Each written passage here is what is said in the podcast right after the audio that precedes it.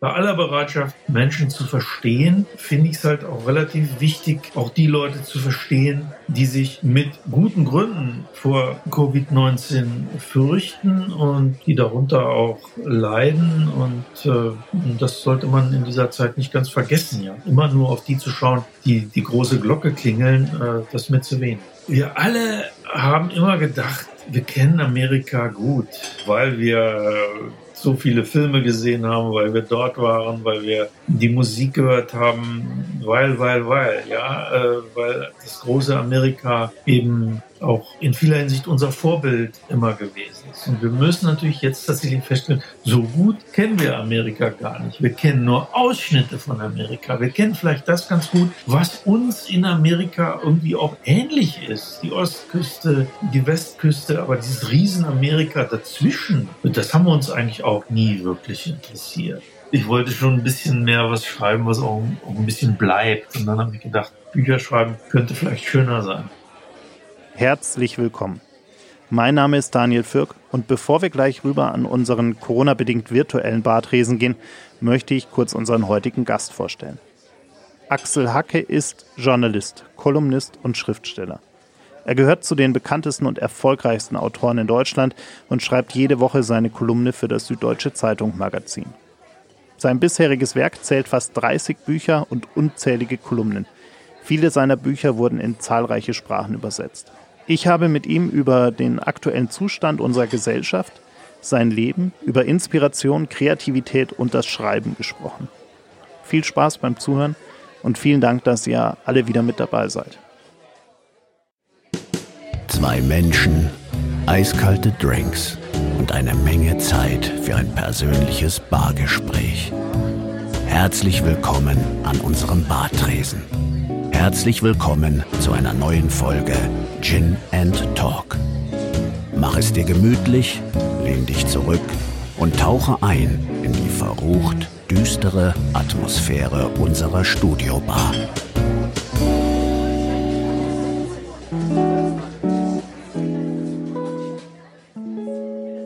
Axel Hacke, ich freue mich sehr, dass Sie heute sich die Zeit nehmen und ich Ihnen ein paar Fragen stellen darf.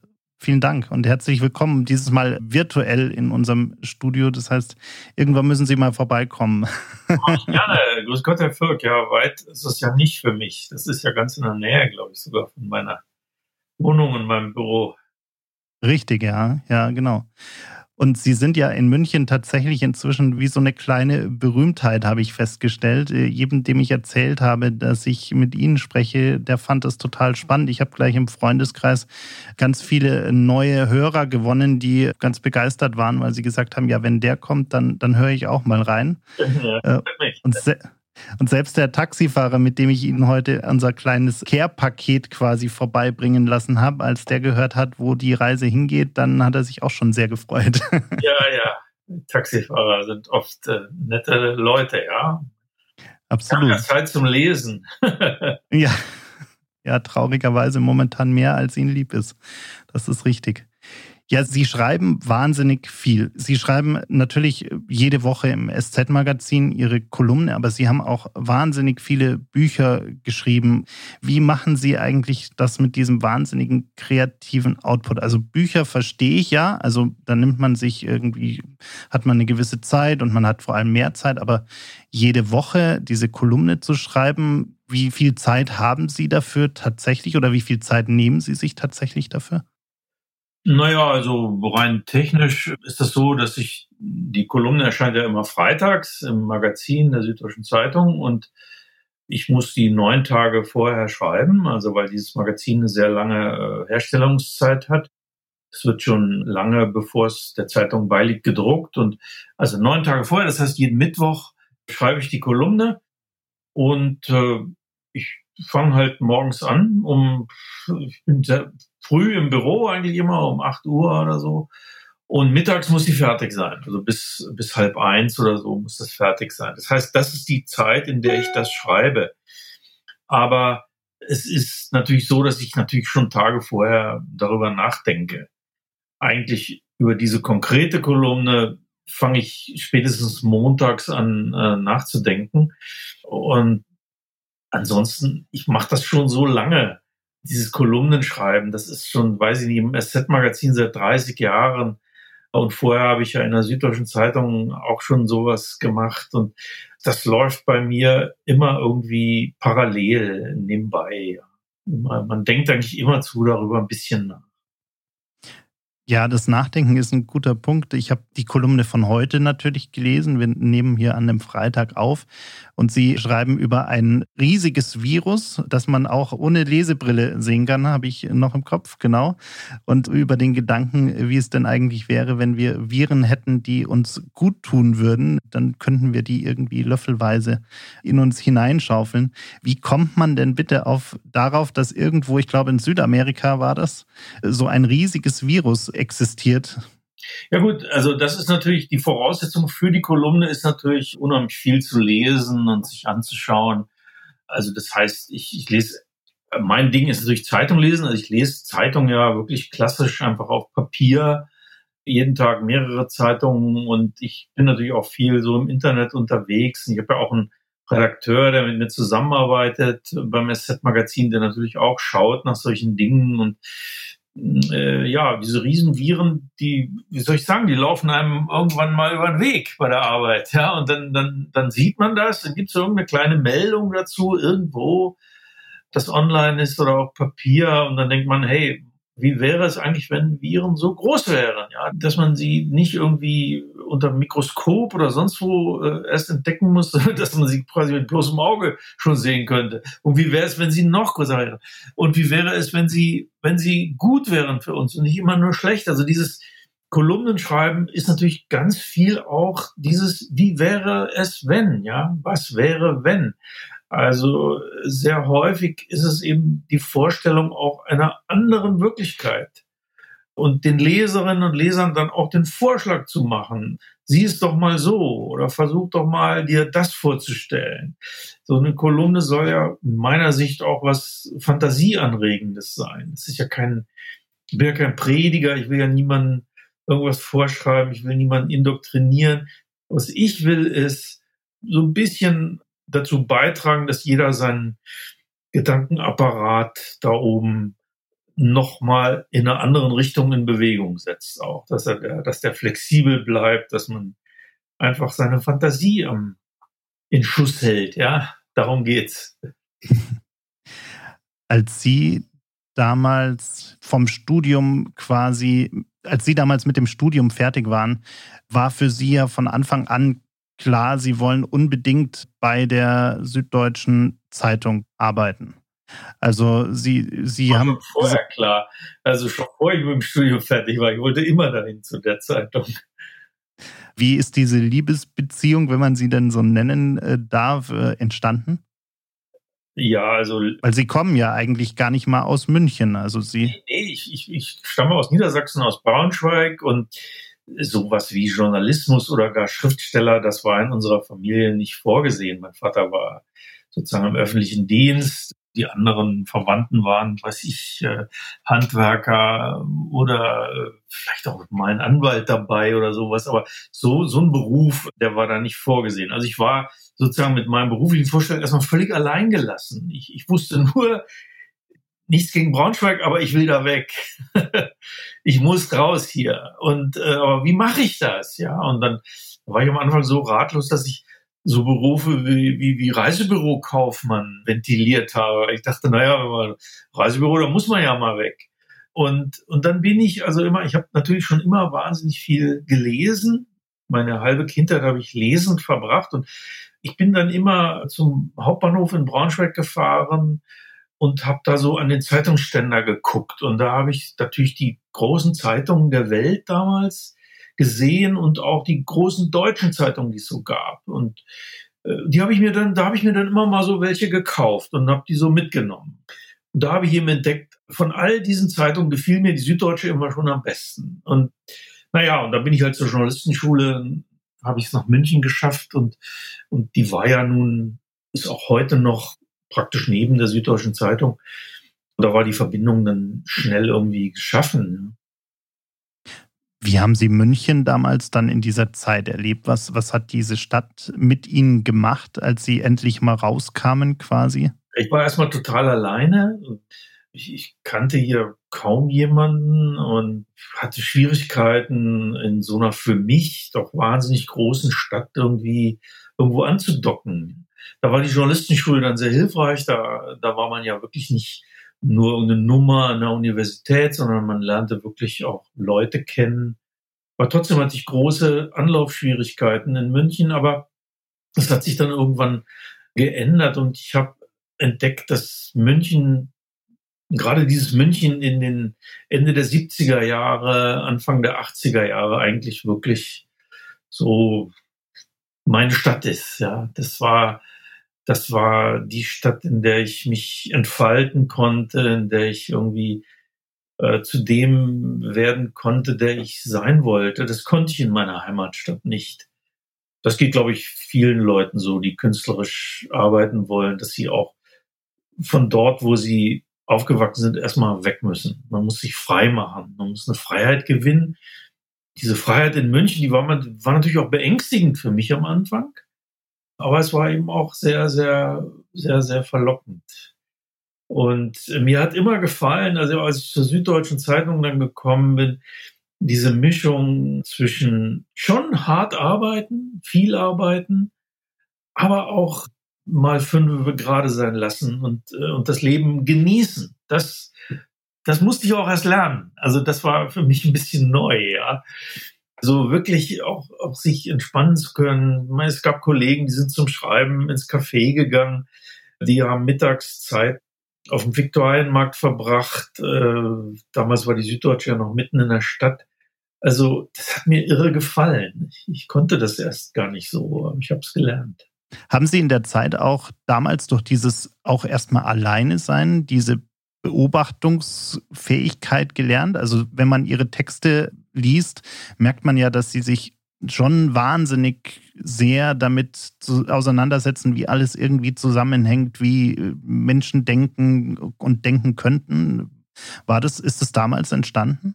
Naja, ich bin ja eigentlich ein sehr zurückhaltender Mensch und war immer auch etwas belastet durch eine gewisse Schüchternheit. Also ich bin keiner, der Leute einfach so anquatscht oder der so direkt auf, auf Leute zugeht. Zumindest war ich damals nicht, konnte ich nicht.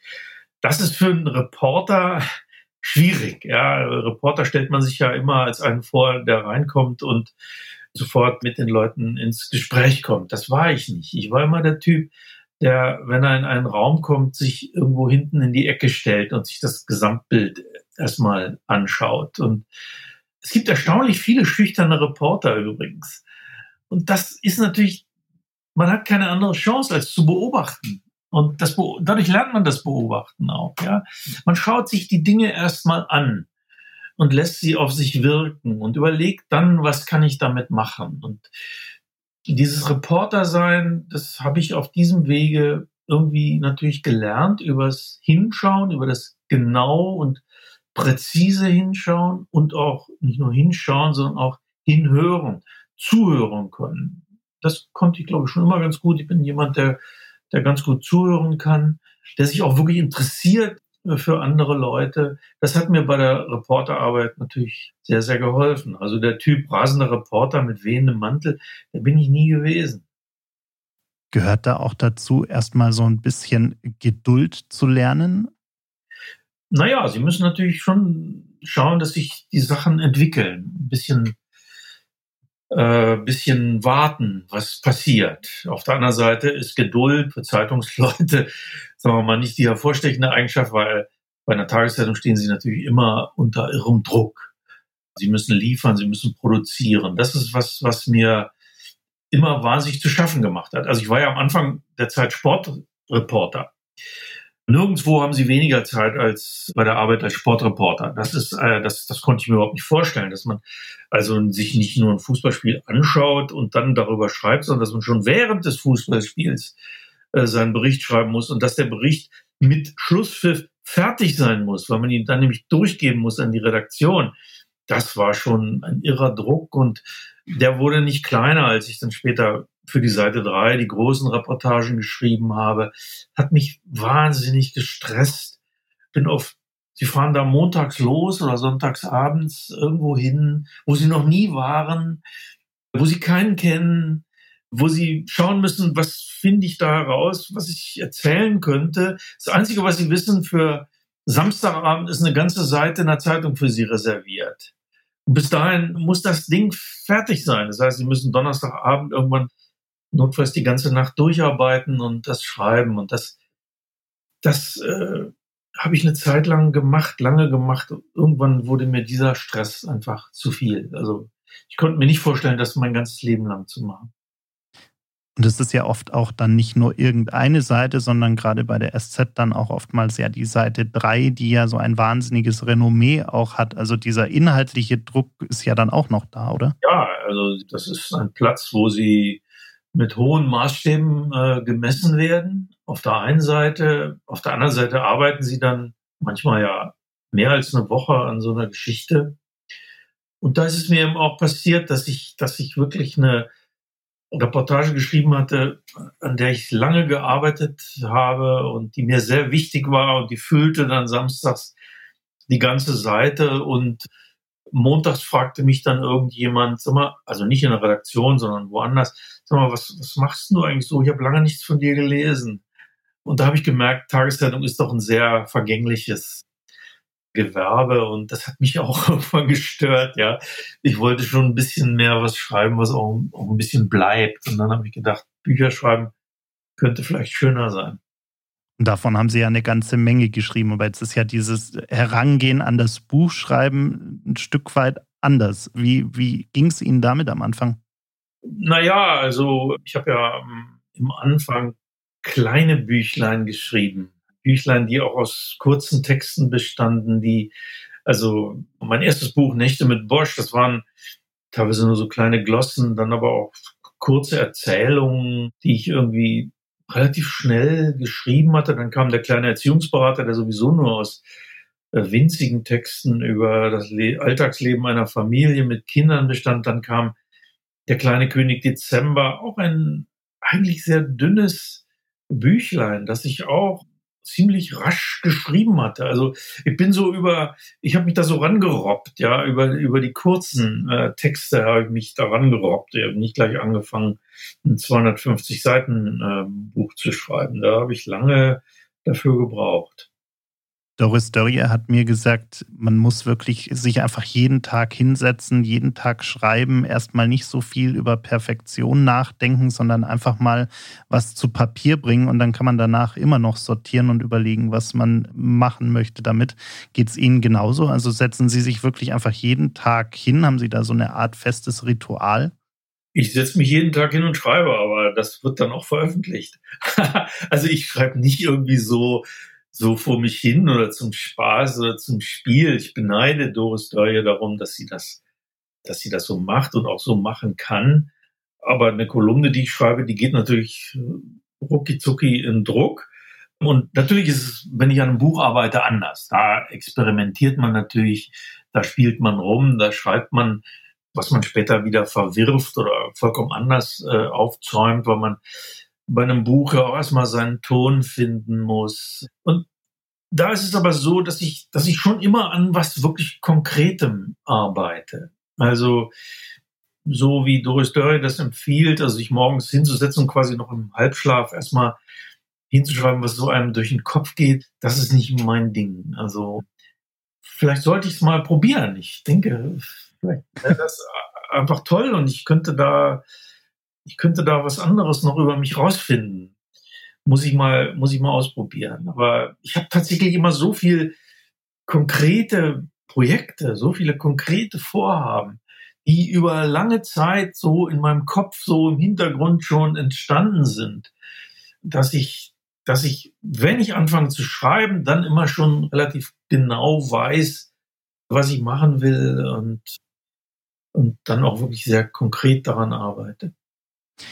Jetzt habe ich hier dieses, dieses Wozu wir da sind, Walter Wehmuts Handreichungen für ein gelungenes Leben Buch, in dem Sie einen ja eigentlich Nachrufschreiber beschreiben, der eine ja, Geburtstags-Festtagsrede quasi halten soll und das eigentlich nie macht, aber ja sich dann doch ernsthaft Gedanken darüber macht, wie er das irgendwie hinbekommen kann. Und dabei sehr detailliert, sehr, sehr genau beschreibt, eigentlich am Ende des Tages, wie wir Menschen irgendwie ticken und was uns irgendwie ausmacht und, und was uns besonders macht oder auch unterschiedlich macht.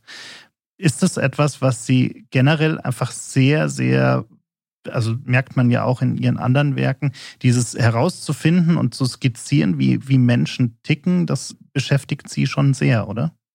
Ja, also ich interessiere mich halt für Menschen. Also ich, ich, das habe ich schon immer getan. Meine Reportagen waren nie Landschaftsbilder oder äh, Städteporträts sondern es waren immer Geschichten, in denen es ganz konkret um real existierende Menschen ging. Es waren immer kleinere oder größere äh, Porträts von Leuten. Wenn ich über die über die Währungsreform äh, geschrieben habe in der DDR, also über die Einführung einer neuen Währung, dann habe ich über die Menschen geschrieben, wie die damit umgehen mussten, dass plötzlich ihr Leben auf links gedreht wird oder auf rechts. Und habe überlegt, was bedeutet das für deren Leben? Oder ich habe größere Porträts über, weiß ich, über Wolfgang Job geschrieben, über Leute, die mich wirklich interessiert haben. Und das, das habe ich natürlich ein bisschen auch in dieses Buch übertragen, weil dieser Walter Wehmuth, der soll ja diese Rede halten zum 80. Geburtstag einer Dame. Und diese Frage, was soll ich da sagen über das gelungene Leben, die, die wendet er natürlich auf sein eigenes Leben an. Er fragt sich, was, was ist an meinem Leben eigentlich gelungen oder was ist nicht gelungen? Und dann redet er auch über die Menschen, die er gekannt hat, über die Freunde, die er gehabt hat, über Leute, die er, wo er geglaubt hat, er kannte die gut und es hat sich irgendwann herausgestellt, der kannte die gar nicht. Die, die waren ganz anders, als er gedacht hat. Und die konnten sich so gut verbergen oder er hat vielleicht auch nicht genau genug hingeschaut. Also das alles erzählt er und das ist natürlich viel äh, eingeflossen auch aus meinen eigenen Erfahrungen, aber es sind auch erfundene Figuren. Es ist eine, eine Mixtur geworden. Aber wenn man das Buch liest, wird man eben sehen, auch diese Geschichte wird erzählt über einzelne Menschenfiguren, die diesem Walter Wehmut mal irgendwann begegnet sind. In diesen außergewöhnlichen Zeiten, in denen wir da gerade leben, gibt es ja eine ganze Menge zu beobachten, gerade wenn es auch darum geht, wie sich Menschen verhalten in dieser Ausnahmesituation. Verstehen Sie die Menschen noch, die sich da teilweise so, ähm, ja, auch sehr außergewöhnlich verhalten, sehr, sehr an der, also ich habe die Erfahrung gemacht, gerade die letzten Monate, man hat früher immer gesagt, naja, da gibt es solche, die spinnen ein bisschen und die, die sollen mal ihr, ihr Ding machen, mit denen habe ich nichts zu tun. Aber in den letzten Monaten sind diese Menschen irgendwie gefühlt immer näher gekommen. Also Leute, die man gut kennt oder geglaubt hat, gut zu kennen.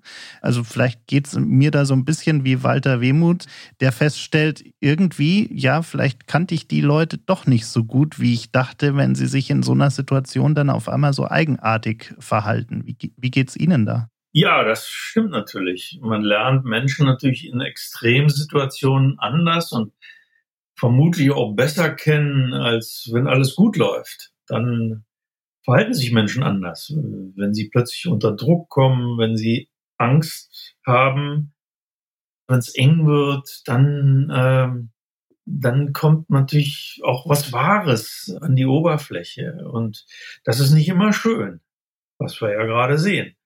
Tatsächlich ist es so, dass, dass mich da immer noch die Frage beschäftigt, warum, ja, was ist mit dem Einzelnen da eigentlich los? Was, was passiert da?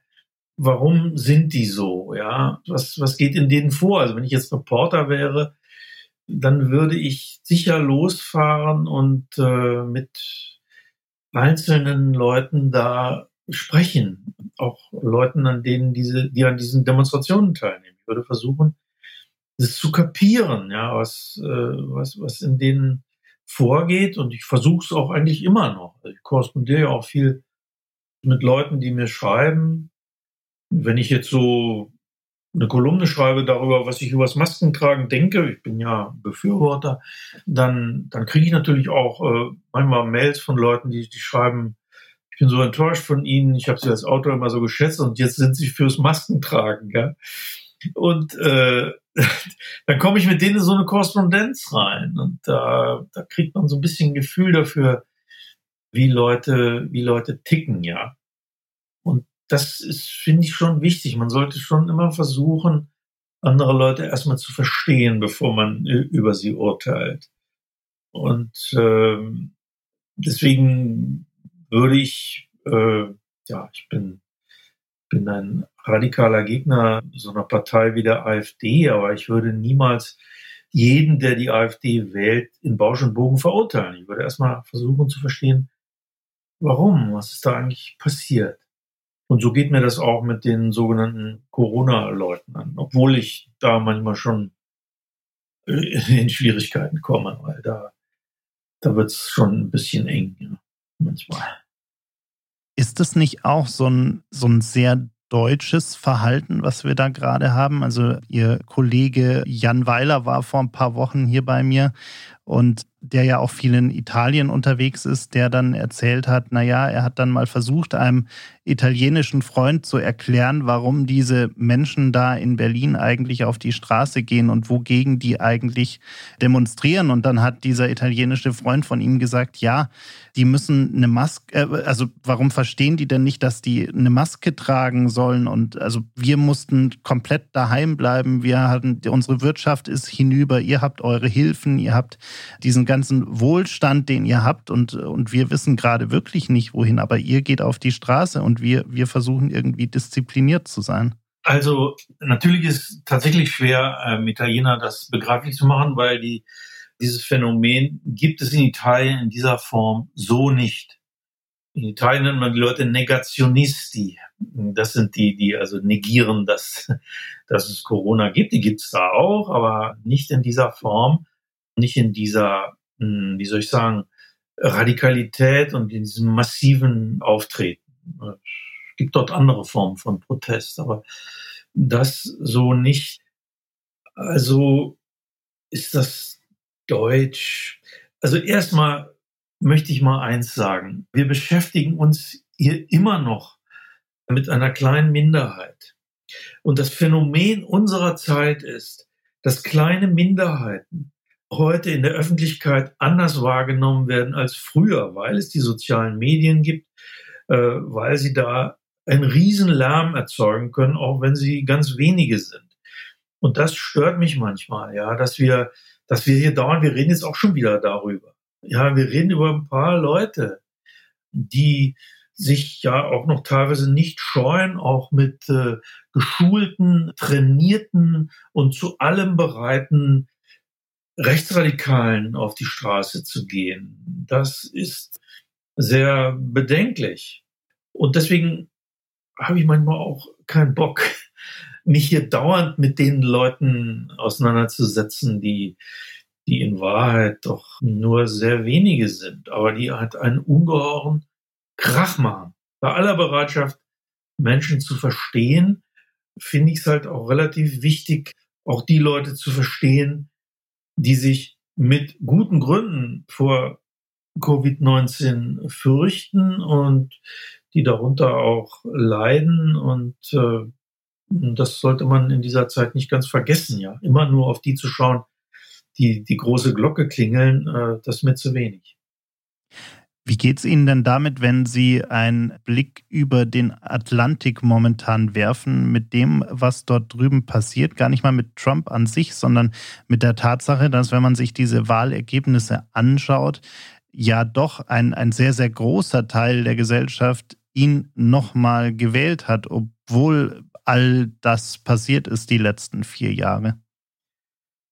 Ja, das ist äh, zum Verrücktwerden. Nicht? Ich meine, das ist, das ist äußerst deprimierend und natürlich mit erheblichen Teilen auch nur ja, zu erklären mit den sozialen Medien, die es Menschen tatsächlich ermöglichen, sich in, in Scheinwelten zu begeben, in denen die Wahrheit und die Wirklichkeit nicht mehr so viel zählt. Und diese Medien werden halt von Trump und seinem Gefolge natürlich auch sehr geschickt und sehr gezielt genutzt. Und so kommt es, dass dass viele Menschen eigentlich gar nicht mehr wissen, was los ist. Sie glauben aber zu wissen, was los ist, weil sie, sie haben sich in eine, in eine Parallelwelt äh, begeben, zu der wir oft keinen wirklichen Zugang mehr haben. Und da muss man natürlich sagen, wir alle haben immer gedacht, wir kennen Amerika gut, weil wir so viele Filme gesehen haben, weil wir dort waren, weil wir die Musik gehört haben, weil, weil, weil, ja, äh, weil das große Amerika eben auch in vieler Hinsicht unser Vorbild immer gewesen ist. Und wir müssen natürlich jetzt tatsächlich feststellen, so gut kennen wir Amerika gar nicht. Wir kennen nur Ausschnitte von Amerika. Wir kennen vielleicht das ganz gut, was uns in Amerika irgendwie auch ähnlich ist. Die Ostküste, die Westküste, aber dieses Riesenamerika dazwischen, das haben wir uns eigentlich auch nie wirklich interessiert. Da sitzen aber die Leute, die Trump gewählt haben, zu großen Teilen. Die, die kennen wir nicht wirklich.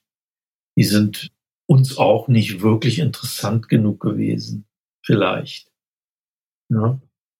Ist das nicht auch ein Stück weit vielleicht Versäumnis der Medien auch in den USA, aber ein Stück weit äh, haben wir dieses Phänomen ja auch bei uns in, in Deutschland, dass man vielleicht ein Stück weit zu sehr sich auf andere Bevölkerungsgruppen konzentriert hat in der Zielgruppendefinition, wenn man so sagen möchte, und man eben dann vielleicht eher für die Leute in den großen Städten in den USA Medien gemacht hat, aber sich einfach diese große Masse dazwischen vielleicht gar nicht so wirklich abgeholt hat, äh, abgeholt gefühlt hat von den Themen, von der Ansprache, von, von den Medien. Ja, natürlich. Ich meine, was heißt Medien? Das, das, das, ist, das sind nicht nur die Medien, sondern es sind natürlich auch die Bevölkerungsschichten, aus denen die Leute kommen, die die Medien machen. Das sind natürlich Zirkel, die, die irgendwann den Kontakt verloren haben zu vielen Leuten. Vielleicht zum Beispiel, um das bei uns zu vergleichen, auch zu vielen Menschen, die in Ostdeutschland leben. Ja? Oder wenn Sie auf so, so sowas wie Twitter bei uns schauen, wenn Sie da ich meine, da folgen sie irgendwelchen Leuten und irgendwann merken sie, hey, Mann, da wird über Themen geredet, die jemanden da draußen wahrscheinlich überhaupt nicht bewegen, die ihm total fremd sind. Wenn sie, wenn sie mit den Leuten da reden, dann, dann werden sie merken, die, die haben gar keine Ahnung davon, wovon sie da reden, wenn sie von, von den Themen reden, die in, auf Twitter ihre Bekannten zur Raserei treiben. Davon haben die noch nie gehört, ja. Also das ist schon äh, schon was Bedenkliches, dass äh, dass ja auch so eine Partei oder auch dazu beigetragen hat, dass so eine Partei wie die SPD sich auf dem, so sehr auf dem absteigenden Ast äh, befindet, weil sie den Kontakt zu ihrer eigentlichen ursprünglichen Klientel, nämlich zu den Menschen, die mit ihrer Hände Arbeit jeden Tag irgendwie ihr Geld verdienen müssen, in, in vieler Hinsicht den Kontakt zu denen verloren hat. Und das hat natürlich Folgen. Absolut, ja. Wie, wie, wie geht Ihnen, wie ist da so Ihr Bauchgefühl, wenn, wenn Sie auf die Wahl in Deutschland nächstes Jahr schauen? Da habe ich ehrlich gesagt noch nicht so hingeschaut, weil ich war jetzt erstmal froh, äh, dass die Wahl in Amerika so ausgegangen ist, dass Donald Trump nicht mehr dass, dass er halt am 20. Januar halt irgendwie äh, da raus muss, ja, irgendwie. ist noch nicht wie, aber irgendwie muss er da raus. Und das hat mich so in Atem gehalten, weil ich äh, noch weitere vier Jahre Trump tatsächlich nicht, nicht ausgehalten hätte.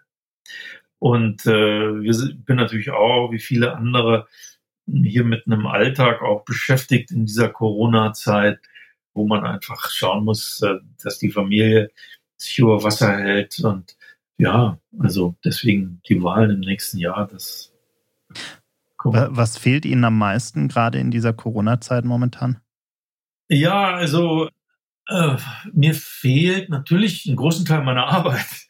Also ich äh, zu meiner Arbeit gehört ja, dass ich sehr viel Lesungen mache mit dem, was ich so schreibe und dass ich eigentlich gerade um diese Jahreszeit fast jede Woche auf Reisen bin, um abends in irgendeiner Stadt im Theater zu lesen. Und da habe ich oft schon drüber geschimpft, weil ich dann immer im Hotel wohnen muss und viel mit der Bahn fahren muss, dauernd unterwegs bin. Und das fehlt mir ein bisschen.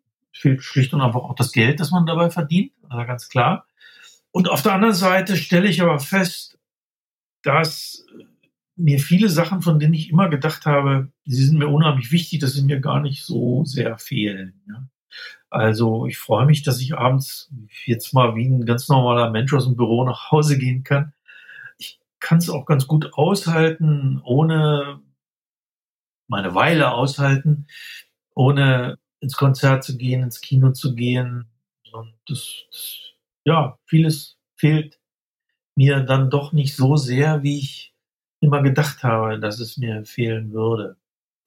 Aber das geht jetzt schon eine ganze Weile so und so langsam kribbelt das jetzt mal wieder, ja. Und äh, du denkst, also verdammt nochmal schon wieder nach Hause heute Abend. Äh, wirklich mal schön. Man könnte einfach mal wieder in irgendein Lokal gehen mit Freunden oder man könnte äh, einfach mal spontan ins Kino gehen, all das. Gibt es irgendetwas auf der anderen Seite quasi, von dem Sie hoffen, dass es danach bleibt, von, der, von diesen ganzen Dingen, die Corona auch mit uns gemacht hat, mit unserem Miteinander gemacht hat? Gibt es irgendwas Positives, was Sie da sehen? Naja, ich glaube schon, dass man, äh, dass das eine Zeit ist, in der man sich ein bisschen äh, besinnen konnte auf das, was einem tatsächlich wichtig ist. Und wenn ich sagen sollte, was mir, was mir am meisten fehlt im Augenblick, danach hatten Sie ja gefragt, dann ist das meine Familie.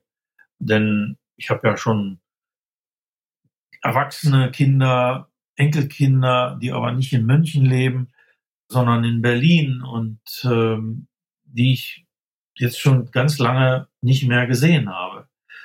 Und das ist tatsächlich was, was mich ungeheuer schmerzt und, und wo ich merke, etwas, was ich wusste das schon, aber, aber ich merke es jetzt halt noch mal wirklich äh, existenzieller, ja, dass das die Dinge sind, auf die es nun mal tatsächlich ankommt, nämlich die Menschen, die einem lieb sind, die einem wichtig sind und wo ich schon immer viel Wert darauf gelegt habe. Ich habe zum Beispiel eben bei vielen Freunden auch gesehen, denen dann doch die Arbeit immer immer wichtiger gewesen ist und die äh, ja, die, die darüber manchmal auch Freunde vergessen haben, verloren haben. Und in so einer Situation wie jetzt sieht man halt, wie, wie wichtig einem das ist, ja. Und das ist auch durch Telefonieren oder durch irgendwelche Zoom-Geschichten äh, nicht zu ersetzen, dass man mit seinen Freunden regelmäßig zusammensitzt und sich austauscht. Das, das,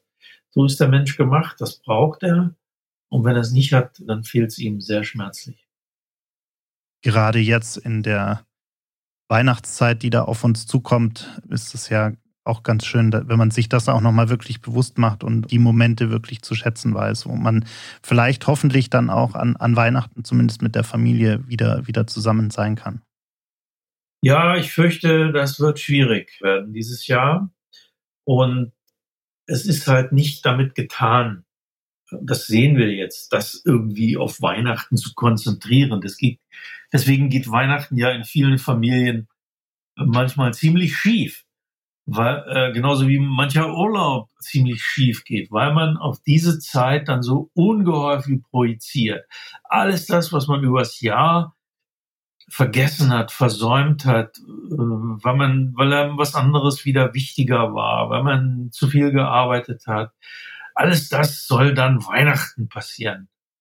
Und das funktioniert nicht. Das sehen wir ja auch jedes Jahr wieder. Weil man kann nicht in zwei Tagen, drei Tagen oder in einem Abend äh, das nachholen, was man in so langer Zeit versäumt hat. Und vielleicht ist das was, was viele Menschen dann doch auch mal ein bisschen mitnehmen äh, aus dieser Zeit, dass sie sagen, das muss, das ist übrigens was, was der Walter Wehmuth in seinem Buch äh, oder in meinem Buch auch, äh, was zu seinen Erkenntnissen gehört, ja, dass, äh, dass man nicht erst auf dem Sterbebett bereuen sollte, dass man seine Freunde so wenig gesehen hat.